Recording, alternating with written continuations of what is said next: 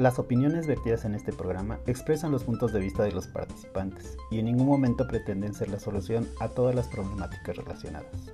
Queda a discreción de los escuchas el tomar sus propias decisiones. Le damos la bienvenida a una emisión más de Entropy, un espacio donde exploramos y reflexionamos sobre esos elementos psicológicos que nos caracterizan como seres humanos. Hello Fede, how are you?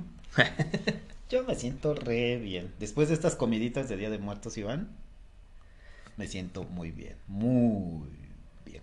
Muy lleno. Muy bien. ¿Satisfecho? Ay, sí, este. No sé si te ha tocado mm, a preparar o, estar en un lugar donde acaban de preparar el pan de muerto. Pero está delicioso. ¿Ah, sí? Oh, sí. Este, pues bueno, para todos los que nos escuchan, ¿no? Hoy es 3 de noviembre, muchas gracias por seguirnos. Y pues Federico comienza platicando de que está muy bien comido, porque justamente, creo que hace un mes les anticipamos, este, los días primer, 31, primero y 2, 31 de octubre y 1 de, 2 de noviembre, aquí en México, este es el Día de, Muertos, ¿no? Este, es una tradición prehispánica que ha ido mutando y se ha ido enriqueciendo con ideas del Halloween americano. Y este pero que en sus raíces no como en la parte que nos caracteriza como mexicanos este bueno no sé creo que es una una de las cosas que de repente sí se escucha más en el mundo y que como que llama la atención no de personas que no son mexicanas porque ah, pues dentro de nuestra cultura ah, consideramos que cuando una persona ya falleció pues bueno no su alma su espíritu ya está en otra parte, y que justamente en estos días es cuando como que se abre un portal, un permiso, de tal forma que el mundo espiritual y el mundo de los vivos eh, se entra, está en conjunto, y entonces es tradición en las familias mexicanas poner una ofrenda, un altar, donde ponemos la foto de la, o las personas que ya no están, este, decoramos con una flor que se llama flor de cempasúchil, ¿no? Que a veces es naranja o, o rosa. Generalmente es amarillo. Bueno, yo la veo naranja. ok, bueno, amarilla. De un... de un color muy este, llamativo. A veces se pone un poco de copal, se ponen velitas y sobre todo se, se, prepara o se pone como el alimento que más le gustaba a la persona en vida. ¿no? Al difunto, sí. Y entonces se dice que esas noches las personas usan los caminos que se hacen de, con la flor de cempasúchil para viajar del mundo espiritual a nuestro mundo y llegan y cuando llegan este justamente como que desde el mundo espiritual consumen lo que les pusimos no por eso se llama ofrenda de día de muertos y la vez pasada hace un mes ya les decíamos que pues aquí en México se acostumbra el pan de muerto que es como muy característico de, de estas fechas pero normalmente para nosotros también es como un es, es como un evento familiar, ¿no? es como algo grato. Es, es una reunión. Fíjate que alguna vez me tocó, Iván, estar en Tlaxcala y ver esta línea de, pétalos desde el panteón, una guía hasta cada una de las casas para guiar precisamente los espíritus. En el frescor de la mañana, la flor de cempasúchil tiene un aroma fuerte. En el, en el frescor de la mañana se aviva ese olor. Y entonces vas caminando por las calles del pueblo y huele, todo el pueblo huele a cempasúchil y entras a las casas y, el, y cada familia prepara su propio pan porque hay características personales para el difunto. Más dulce, menos dulce, con más azar. Incluso algunos tienen hasta frutados, trozos de, de mandarina o naranja. El acaramelado, el color rosa que le ponemos tradicional, tiene mucho que ver con esas tradiciones. Se supone que la visión del difunto se mejora con la luz de las velas y el cristal que le ponen, o se le hace el azúcar, el cristalizado que le pones arriba del pan, le permite al difunto apreciar mejor su ofrenda. Entonces los vasos de agua, la sal, los siete niveles como para el difunto, para que convivamos todos. Y como tú dices, es como una fiesta familiar, donde mi difunto o nuestros difuntos familiares vienen a casa a comer. Es una fiesta, una vez al año. Y no se vive con tristeza. No se vive con tristeza, al contrario, es una fiesta. O sea, estás agasajando a, tu visita, ¿no? En Colombia me tocó estar alguna vez de visita y allá le dicen que es el Día de los Espíritus, donde vienen, están, pero no hay este agasajo. O sea, pues ahí vienen y ahí están, y se descansa y son días feriados, pero no se parece en nada a la celebración en México. En México hay panteones que se llenan y ni siquiera los esperan en la casa, van al panteón, como por ejemplo en Michoacán, en esta isla de Janitzio, ah, sí, en el lago de Pátzcuaro, y, y, es hermoso la vista, Iván. Desde las orillas del lago tú ves la isla y, y la isla está totalmente iluminada. Y aunque hay luz eléctrica, des, destaca la luz de las velas, los cirios que se preparan durante todo el año para encender esa noche, para recibir a los difuntos. Sí, de hecho aquí al sur de la Ciudad de México está el pueblo de Mixquic, que uh -huh. llegué ahí un par de veces con mi familia, donde justamente mucho uno puede ver mucho eso, ¿no? Como la, la población de, de, este pueblo de Mixquic va al panteón, decoran el panteón, le ponen flores, todo lo que dices, ¿no? Toda la calle llena de aromas. Aunque bueno, la última vez que fui fue como súper atiborrado, ¿no? Muchísimo turismo. Pero bueno, finalmente son como, es como una de esas cosas como mexicanos, ¿no? Que nos caracteriza la riqueza cultural que tenemos. Y creo que lo que llama la atención es el contraste, ¿no? De que, ok, quizás estás hablando de alguien que hace fuera, que alguien que tal vez extrañas, pero lo que dices, ¿no? O sea, realmente ese día es una fiesta. Es una fiesta, sí. Y digo, bueno, la línea de tiempo evolucionado, este, de estas líneas del Panteón a la Casa, pues alguien hizo una película aquí en México y luego resulta que está el Paseo de Día de Muertos y son Catrinas. Y consideremos que la Catrina era una queja social de Posadas, un artista plástico, donde decían que las Catrinas, esas señoras que iban oliendo el aire y que se creían muy finas, que tal vez lo eran, pero que se creían muy finas y que se ataviaban y decían, bueno, pues imagínense que se muere y en vez de venir la calaca como siempre así contenta y guaraches y todo muy feliz, ahora venía muy en su papel, con un gran vestido y pomposamente y se paseaba. Y esa era una Catrina. Ok.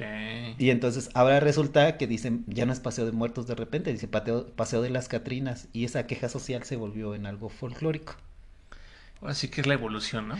Y, un, y, una mala información del director de la película, porque ellos entendieron que nosotros veíamos a la Catrina como los muertos. Y perdón, pero no, son dos cosas distintas. Sí, sí, ahora sí que Ahora sí que hablando de ciclo de vida, ¿no? Y los conceptos que vimos la sesión pasada, pues es como el ciclo vital, ¿no? Es como, como hay eventos que van marcando y como la sociedad, en este caso mexicana, va enriqueciéndose con las ideas del mundo, ¿no? Uh -huh. Este, finalmente es, pues es parte, ¿no? De, del ciclo de vida, ¿no? De, de, de este país que se llama México, ¿no? Sí, nuestra cosmogonía es una cosa. Yo disfruto esta parte de Día de Muertos muy claramente, sí. Se me hace entretenido en Paseo de Catrinas, sí. No son lo mismo, definitivamente no. Los objetivos son distintos. Y los sabores, Iván, hablábamos del pan de muerto. Yo te dije del pan de azares y es delicioso. Y recién horneado, no te digo, todo el pueblo huele riquísimo. Pero si hoy vamos a una cadena de pastelerías que hay aquí en México, hay de diferentes sabores, de diferentes presentaciones, texturas, chocolate. con chocolate, rellenas de nata. Hay un café aquí en Avenida Tlalpan que además te hacen unos paquetes especiales. O sea, claro que se disfrutan las fechas y decimos, además les podemos presumir a nuestros visitantes, le hace los que ya se fueron y también a los que todavía estén por aquí, de que prueben nuestros sabores y vivan nuestras tradiciones. Exactamente. Pero bueno, todo esto fue lo que se vio este lunes y este martes. Así que, pues bueno, así que enhorabuena a todos los mexicanos que nos escuchan. Esperemos hayan tenido unos días interesantes, ¿no? Y pues a todos los que no conocían o es la primera vez que escuchan de esto, los invitamos a investigar más. Es muy interesante y una de esas que vengan a México en estas fechas también es, muy, es una experiencia muy padre. Entonces, este, no, no nos están pagando por hacer esta publicidad. No, podemos acompañarlos incluso con probar pan de muerto, no se preocupen y, re, y, hacer recomendaciones. Escríbanos y claro que con gusto. Sale. Pues bueno, Fede, es momento de seguir nuestro tema de la semana pasada, que es el ciclo de vida. Um, fíjate que algo con lo que me gustaría iniciar este tema, que, que ya les decía que para mí era como un tema más un poco filosófico, allá la vez pasada hablamos, hablábamos del cambio, ¿no? Que uh -huh. este tema de ciclo de vida asociado con temas biológicos, pues comenta o considera todo este ciclo de cambios que tenemos los seres humanos, ¿no? Desde que nacemos hasta que morimos. Y pues que en psicología y la medicina pues se distinguen como etapas claras, ¿no? Quizás ya es la infancia, la adolescencia, la juventud, la juventud adulta, este, la adultez. ¿Y después de la adultez? Adultez tardía, madurez, este, ancianidad, ancianidad y vejez. Es que cada, cada autor y de repente de cada lado del charco le ponemos un nombre diferente, Iván. No te estreses. Bueno, el punto es que vamos madurando, vamos creciendo. Y si bien, ¿no? La sesión pasada comentábamos, bueno, por cierto, si apenas nos estás sintonizando, te recordamos que en este episodio seguimos platicando del ciclo de vida. Por lo tanto, te invitamos a escuchar el episodio número 51, donde Federico y un servidor uh, eh, empezamos analizando este tema después de esta pausa, este, lo que ya decíamos es que, bueno, el tiempo, ¿no? El factor del tiempo es algo que debemos de tener muy en cuenta en, todo esto del, ciclo de vida y que aunque, por ejemplo, ¿no? Nosotros en algún momento de nuestra, de nuestra vida vayamos con un terapeuta para armar nuestro proyecto de vida, que era algo que también veíamos ya, hay que considerar que la vida pues simplemente va a transcurrir, ¿no? Y que quizás nuestros proyectos puedan cambiar, pueda presentarse un evento eh, inesperado, una crisis, pueda haber algo, un accidente, o sea, pueden ocurrir un millón de cosas, ¿no? Entonces, lo importante con este tema del proyecto de vida es que consideren que aunque ustedes ya tengan un plan o una idea de lo que se desea hacer, pues puede ser que tengamos que modificar, puede ser que tengamos que aplazar, puede ser que tengamos que detener, puede ser que mientras avancemos descubramos algo que más nos guste y entonces lo cambiemos, ¿no? O sea, algo lo que quiero llegar con este tema es que sí está bien tener como una guía, ¿no? Pero no tiene que ser como inamovible o, muy este... No se aferren, o sea, no se aferren a que debe de ser eso para poder ser felices. Podemos pensar en esos mismos objetivos y considerarlos flexibles. Flexibilidad, esa es la palabra. Que se desarrollen, que evolucionan y que seguramente va a tener un mejor perfil al final de la evolución. Sí, o sea, por ejemplo, yo les diría, yo cuando estaba estudiando psicología, pues el último, los últimos dos semestres fue que tuve mi accidente y pues para mí fue un parteaguas porque ya, ya me iba a titular, ¿no? Ya tenía pensado hacer ciertas cosas, estudiar, uh, seguirme quizás con una maestría y de repente accidente significa cuatro o cinco meses. Como... Entonces, pues digamos que mis planes por el accidente pues se quedan en pausa y lo que tuve que hacer fue adaptarme, ser flexible, hablé con los profesores, les expliqué lo que acaba de pasar. Uh, afortunadamente la mayoría accedieron como a tratarme como un caso especial y las materias que estaba cursando las pude terminar como en línea, ¿no? Por decirlo así. Ahora sí que fue un pre-COVID. y este... Y bueno, y eso es el punto, o sea, lo que voy con ese ejemplo es que podemos tener nuestro proyecto de vida, podemos tener nuestros objetivos, nuestros planes, pero si algo pasa, o sea, tranquilos, tranquilas, ¿no? hay que adaptarnos, hay que ser flexibles, ¿no? Y si de plano el evento es muy fuerte, pues bueno, lo ponemos tantito en pausa y después más adelante lo retomamos, ¿no? O sea, no... No se aferren. No hay que ser aferrados ni intransigentes, ¿no? Porque a veces creo que el mantener una actitud así, pues justamente impide el objetivo del proyecto de vida, que era nuestro bienestar. Exacto, y ese sentido de frustración te va a traer más problemas. Fíjate que ahorita que lo mencionas, Iván, las categorías de análisis han venido evolucionando. ¿Qué te digo con esto? La metodología, la estructura, los objetivos y la forma de medir algunos objetivos de quien me digas, hombre, mujer, adolescente, profesionista, escolar, a lo largo de la vida van a cambiar. Como personas, yo te puedo decir que a los 22 años yo no tenía un proyecto de pareja. Yo me veía haciendo actividades individuales, personales, y luego a mitad de este camino de repente yo no veía cosas individuales sin que se agregara un elemento de pareja. Hoy en día yo puedo decirte que tengo un proyecto personal y espero tener algún proyecto de pareja, como mezclándose pues, no, no va uno en contra del otro y no uno sin el otro, sino que se pueden convivir. Hablando de, terapia y de abordajes, Iván, eh, muchos destacan que es importante dejar nosotros como terapeutas de lado el objetivo instrumental de un proyecto de vida. Es decir, un proyecto de vida no te va a responder la vida ni tuya ni de nadie. debes de ser flexible y evolucionar y permitirle a las personas que evolucionen. O sea, sí a tu paciente, sí a su acompañante, sí a su familia, pero todos de manera general, como un fenómeno social, de todos vamos a cambiar, todos vamos a evolucionar y en este momento vamos a establecer un objetivo, ¿no? Un objetivo que hoy te dé bienestar. Esta parte evolutiva de quitar la forma instrumental y de decir vamos a evolucionar, tú evolucionas, la sociedad evoluciona y conforme se van desarrollando nuevos objetivos, el, el bienestar va cambiando.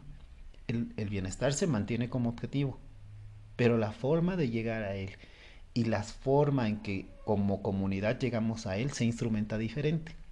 No deja de, de, ser objetivo principal investigar qué hacemos para obtener el bienestar y que los demás tengan el mismo nivel de bienestar que deseamos para nosotros nos permite ir desarrollándonos. Y ahí te puedo decir hasta aquí que es un concepto global y general para cualquier edad si tú me dices, ¿puedo aplicar esto que les acabo de decir para un adolescente que está pensando cómo despegar su vida laboral, académica o profesional? Te digo sí. Y si lo volvemos a leer igual para alguien que ya está terminando su vida laboral y, está pensando en el retiro, te puedo decir que sí.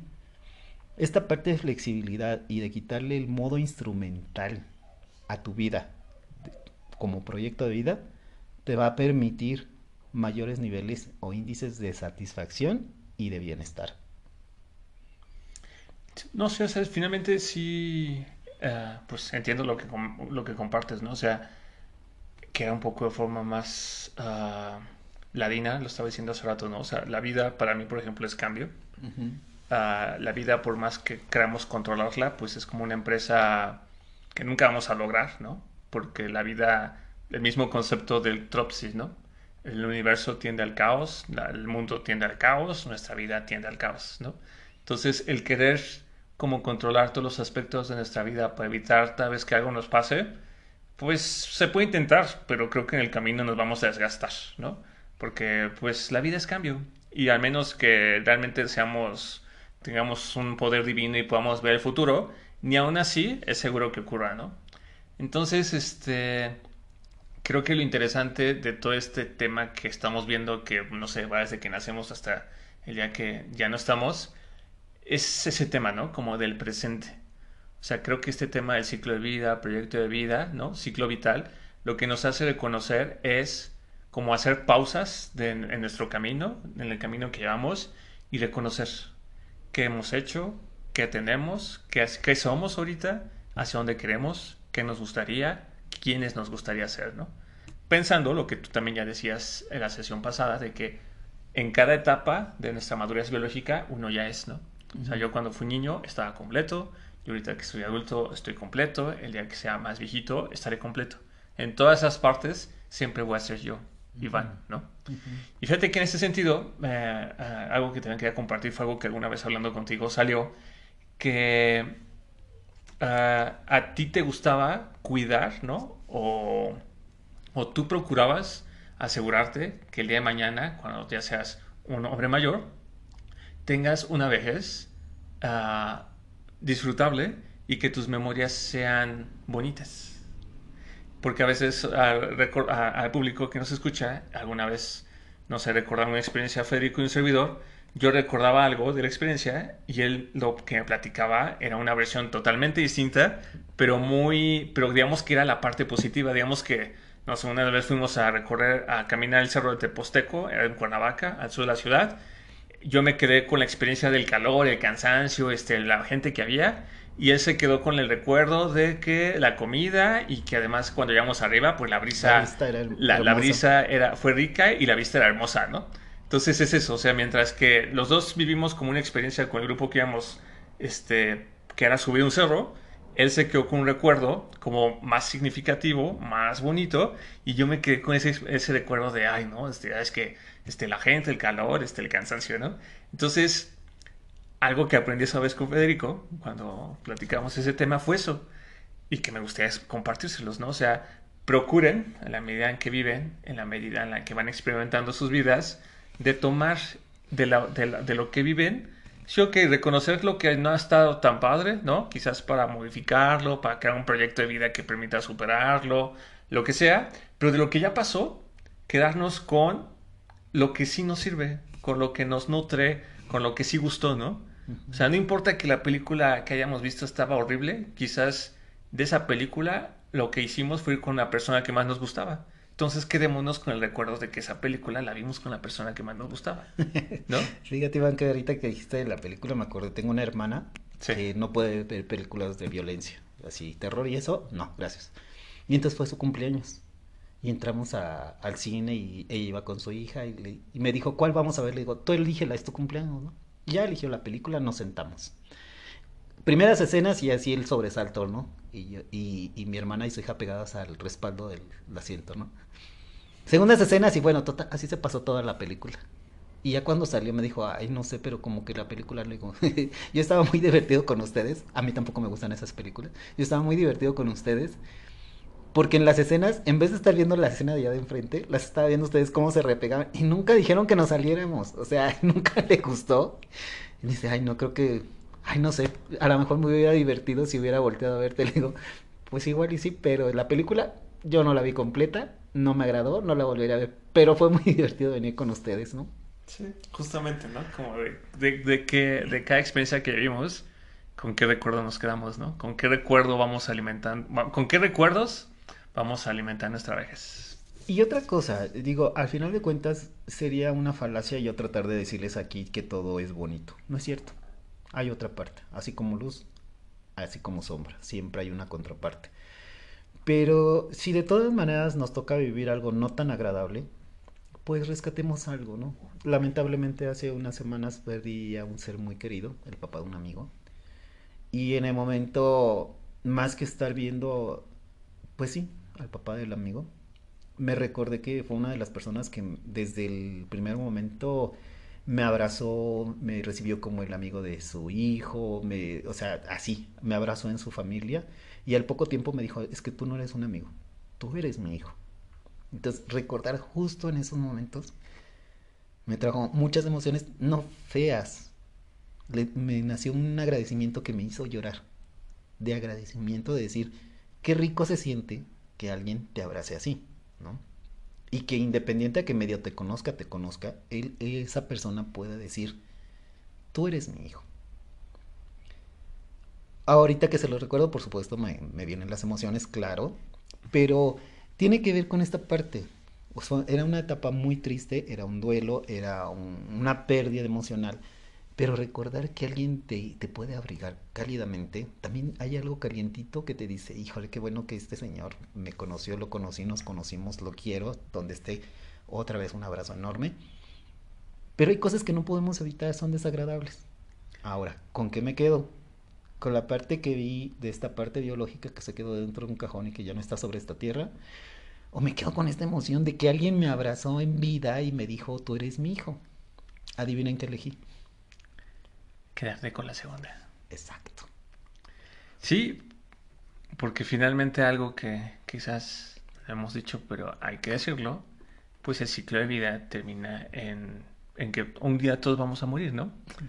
Y creo que el tema de la muerte, aunque ya dijimos, ¿no? Que ahorita con Día de Muertos pues se ve así como con alegría y una especie de reunión, creo que eso, eso viene después del duelo, ¿no? O sea, creo que el perder a alguien significativo siempre nos va a acarrear, nos va a acarrear tristeza, dolor, ¿no? Ya no poder ver a esa persona. Y creo que ese es un tema que debemos, Federico, aquí, el tema del duelo. Quizás después lo podamos ah, compartir y programar.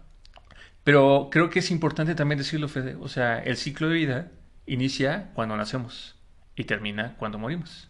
Y afortunadamente, Iván, discúlpame, afortunadamente nada más morimos una vez. No necesitamos sufrirlo muchas veces. Exactamente, nada más nos toca una vez. Hasta el momento yo no conozco a alguien que haya regresado para que me diga qué pasa después. Pero lo que yo sí podría decirle a todos ustedes es que pues a mí me ha tocado también perder a gente, a amigos, amistades, a familiares. Este, es que después de ese periodo de duelo, de alguna forma yo siempre, quizás como lo que tú ahorita nos estás platicando, me quedo, yo tengo esta idea. No sabemos hay después de uno, que uno muere, ¿no? O sea, no está así como, aunque las religiones digan que sí, nadie ha regresado para decirnos sí, sí es cierto, ¿no? Entonces, entre que si sí hay algo y no hay algo, lo que yo hago cada vez que alguien se va, que conocí, que quise, es tomar eso que admiraba esa persona, o, recordar eso que esa persona quería hacer y yo tratar de lograrlo o, sumarlo a mis habilidades sociales o dentro de mis habilidades como ser humano para que el día de mañana, cuando me toque a mí dejar este plano, y si es verdad que hay algo más allá después, y si los encuentro, que los encuentre allá, decirles, uy, pues mira, te fuiste esto, pero mira, yo hice todo esto cuando te fuiste, gracias a que, a que tomé este ejemplo de ti, pues yo logré esto, ¿no? Y mira, y tú te fuiste y sabía que te gustaba esto, y pues ya la vi, y pues se trata de esto, ¿no? O sea, como yo digo que con las personas que se han ido, me quedo, a mí siento que me dan más vida, porque me recuerdan que pues no siempre voy a estar aquí, y entonces me recuerdan que tengo que hacer más el ejercicio de vivir lo que quiero en lugar de estar viendo quizás lo que no me gustaría, ¿no? Entonces, se los dejo, ¿no? Ya más adelante en el tema del duelo podremos profundizar sobre este tema. Y, quizás nada más recordarles, ¿no? El tema de la muerte no es mala, ¿no? No es mala, no es buena, simplemente es algo natural. Dicen que la materia no se crea ni se destruye, ¿no, Iván? Sí, solo se transforma. Entonces, yo te digo, yo al revés, mi versión personal es, yo doy un salto de fe. No sé qué hay del otro lado, pero creo que hay algo del otro lado. Y creo que esa energía, esa fuerza, esa vitalidad se desprende de un lugar para ir a otro lugar. Y creo en la posibilidad de que hay una, una, una interconexión en donde hay un intercambio de energía y me puedo enterar que alguien está bien después de que se va. que me puedo meter en fe y en religión, pero lo voy a dejar ahorita a ese nivel. Y yo, por ejemplo, sí percibo cuando alguien está demasiado triste, digo, ahí mm, platiquemos, ¿no? Así como alguien está muy, muy alegre, eh, imagínense una fiesta de cumpleaños. Y así me los puedo llevar brincoteando de un lado positivo y uno negativo y les digo, todo es ciclo de vida. Todo está bien, es natural. Es natural vivir y es natural morir. Lo que no es natural es elegir sufrir. Y mientras estemos aquí, yo les sugiero como invitación muy honesta, muy humilde, vivan bien. Que su ciclo se caracterice porque ustedes coleccionaron bienestar. Que su ciclo en cualquier parte de la fase tienen algo gratificante en ella y digan, qué bueno que viví esto, aunque haya sido algo no precisamente tan alegre. Pero encuéntrenle la valía a ese momento y se les va a ser gratificante haber superado una situación así, adversa, complicada, de desprendimiento, de pérdida. Jenny nos compartía su, su evento de vida que fue muy fuerte. Y la Jenny que conocí yo dije, wow, o sea, sí hay que ser un poco Jenny. Sí, sí, claro que sí. O sea, si, si eso que está viviendo Jenny la llevó a esta versión, pues como lo dijo ella, fue un precio bien pagado. Yo les digo, híjole, a mí qué bueno que yo ni siquiera pagué el boleto, Iván. Yo ya la estoy disfrutando hoy en día. Qué bueno que existe una Jenny aquí, ¿no? No, sí, sí, y, y justamente es eso, ¿no? O sea, en este tema del ciclo de la vida, de lo que les dimos, ¿no? del proyecto, de los, los planes, los objetivos, hay que mantenernos como humildes, flexibles y abiertos al cambio, ¿no? Por ejemplo, yo te puedo decir que a partir de mi accidente me metí a estudiar acupuntura. Si no hubiera sido por mi accidente, nunca hubiera, estado, acupuntura, la verdad. Y, y, gracias a la acupuntura, pues yo me resuelvo cosas de salud personales en mi familia muy sencillas, o, por ejemplo, el otro día que me dio un tema en los ojos, que empezó con una infección y se mantuvo por varias semanas, terminé yendo con un doctor. Y el doctor dijo, este, no, bueno, pues ya de por vida lo que tú tienes es ojo seco y de por vida ya tienes que usar este, gotas, ¿no? Y dije, Dios santo, ¿pero cómo? Y dije, no, no, no, esto con acupuntura. Fui a que me pusieran acupuntura y sané, ¿no? Entonces, uh, sí, o sea, manténganse abiertos, manténganse la expectativa, quizás ustedes quieren ir por el camino A, pero, pero la vida le dice, no, vete por la derecha, ¿no?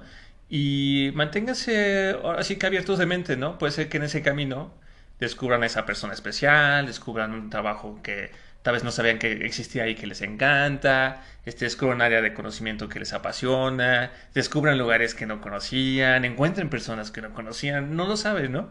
Entonces, manténganse con la expectativa. Y Federico, quizás antes de, cerrar este episodio, nada más también me gustaría compartir, ¿no? Así como ya nos platicaste de, estos estudios donde se estudia, se ha visto como la, ah, en la adultez, ¿no?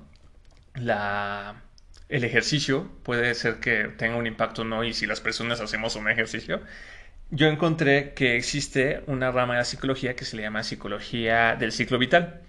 Y en esta psicología o en esta rama de la psicología lo que se considera es que todos los cambios que muestran las personas desde el momento de su concepción a través de sus vidas y hasta su muerte puede ah, considerarse como cambios evolutivos, cambios que se van sumando y que permiten a las personas devenir la persona que son en el momento exacto en el que se encuentran, ¿no? Ah, este, eh, en, este, enfoque de la psicología se considera que el desarrollo es un proceso que dura toda la vida, que quizás sea lo que cuestionaba en, el episodio anterior, ¿no? Donde justamente varios ah, representantes importantes de la psicología como uh, Jerome Brunner, Jean Piaget o Lev Vygotsky concentran mucho sus esfuerzos y sus estudios en la infancia, la adolescencia, como que considerando que era la etapa de aprendizaje. Pero en esta, en esta otra concepción de la psicología se considera que el desarrollo ocurre durante toda la vida y creo que es algo notorio, ¿no? O sea, tú hoy no eres la misma persona que fuiste cuando terminaste de estudiar la, la licenciatura, ¿no? Y viceversa, o sea, yo no soy la misma persona que que, que, fui cuando terminé de estudiar ingeniería química, ¿no? Ya está, tengo otra carrera, ¿no? Entonces, claro que el desarrollo siempre se da a lo largo de toda la vida. Una segunda idea que gira en torno a esta psicología es que el desarrollo es multilineal y multidireccional, ¿no? Creo que esto es muy importante porque, o sea, podemos nosotros tal vez escoger irnos por un camino de estudios, ¿no? Que la carrera, la maestría, el doctorado, el postdoctorado y no sé qué otras cosas sea después. Yo creo que ya es este el más allá. Pero bueno, eso es en un aspecto como de un área de conocimiento. Pero eso no significa que por, a, la par no sé, hayamos conocido a alguien, nos hayamos casado, hayamos tenido hijos, nos hayamos divorciado, hayamos encontrado otra pareja, ¿no? Entonces ya está una parte lo, lo intelectual, en otra parte es como lo social eso no significa, por ejemplo, que, no, que, hayamos engordado, adelgazado, pues, nos hayamos puesto fitness, hayamos tenido una enfermedad, ¿no? O sea, es un tema biológico. El desarrollo se da al mismo tiempo en muchos sentidos y en muchísimas direcciones. O sea, no es solamente de, ah, sí, yo camino ese camino y ya, no. O sea, el desarrollo que tenemos a lo largo de la, vida es en muchas dimensiones, ¿no? Lo social, lo intelectual, lo familiar, lo, lo, lo tecnológico, ¿no? creo que, por ejemplo, para nosotros en este proyecto de Entropsy, este, pues cuando nos imaginamos estar grabando, ¿no? Tenemos que aprender muchas cosas, Iván. Exactamente. Y el último elemento de esta psicología habla de que el desarrollo es multicausal, ¿no? Es decir, que existen varios factores que afectan el desarrollo, ¿no? Por ejemplo, en mi caso ya dije, tuve mi accidente y a partir del accidente decidí estudiar acupuntura. Si no hubiera estudiado acupuntura, si no hubiera tenido el accidente, quizás nunca hubiera estado acupuntura. A lo mejor sabrías hacer pasteles, ¿no? A lo mejor sabrías hacer pasteles, ¿no? Por ejemplo, con mi pareja, hoy en día yo podría decir que aprendí a cocinar, ¿no? Y a veces cosas complejas. Quizás si yo no hubiera decidido estar con mi pareja, pues yo no sabía cocinar eso, ¿no? Exacto. O quizás sí lo hubiera aprendido, pero unos años después, ¿no? Nada está escrito. Entonces, esa es la parte, esa, esa parte de este enfoque de la psicología me gusta, ¿no? Que consideran que el desarrollo y el aprendizaje se da a lo largo de toda la vida.